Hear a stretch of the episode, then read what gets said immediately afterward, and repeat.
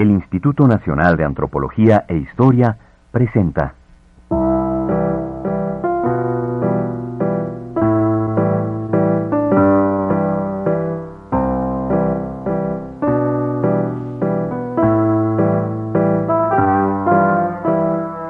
Cosas de ayer, algo de hoy.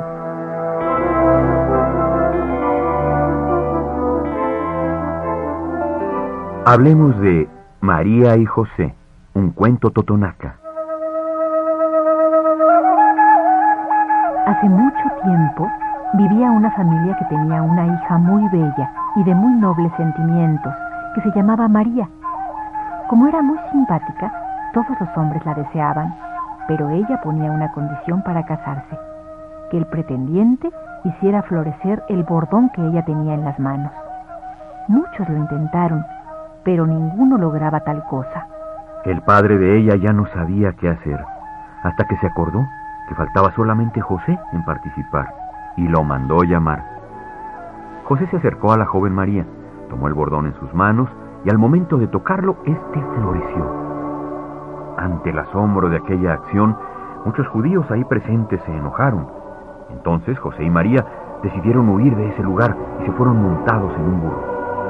A cada paso que daba el animal, una araña inmediatamente recubría las huellas con su tela para que se les dificultara a los perseguidores encontrarlos.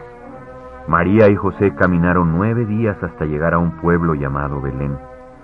Ahí José pidió posada, pero ninguno quería darle porque María estaba a punto de dar a luz, hasta que llegaron a una casa donde vivía un señor rico. Este les dio posada, pero no en su casa, sino en su caballeriza. Se aposentaron ahí y José rápidamente comenzó a acondicionar el lugar. Era 24 de diciembre. A medianoche María dio a luz. Al amanecer, mucha gente se dio cuenta de que había nacido el niño Jesús. El lugar parecía una iglesia porque estaba bien adornada y alumbrada con velas. Mucha gente pensó entonces que se había portado mal con el Hijo de Dios por haberles negado posada a María y a José. Todas las personas del pueblo acudieron a ver al niño y a la madre le llevaron alimentos. También los animales fueron a ver al recién nacido.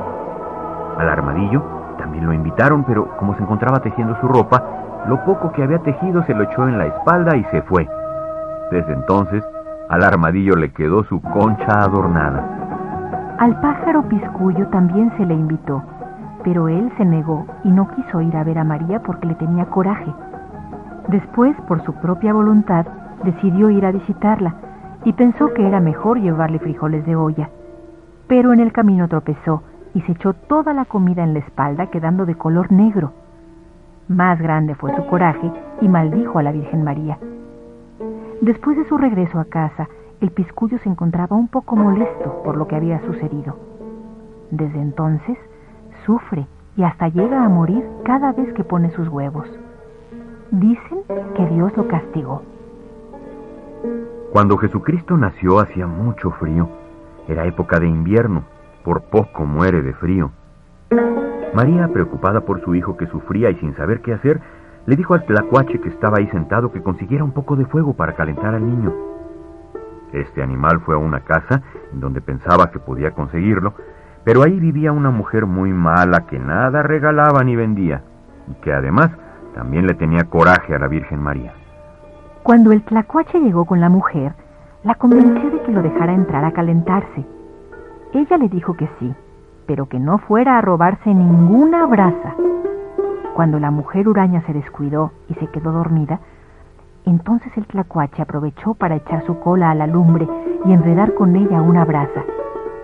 Estaba tratando de salir muy sigilosamente cuando la mujer despertó y le dio de garrotazos.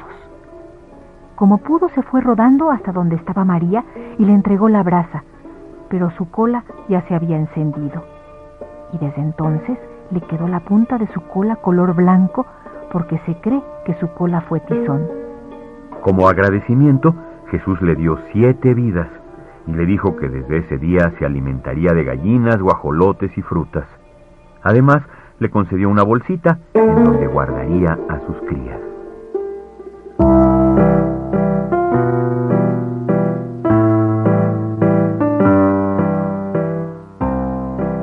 Texto tomado del libro Herbolaria y Etnozoología en Papantla, publicado por la Secretaría de Educación Pública. Instituto Nacional de Antropología e Historia.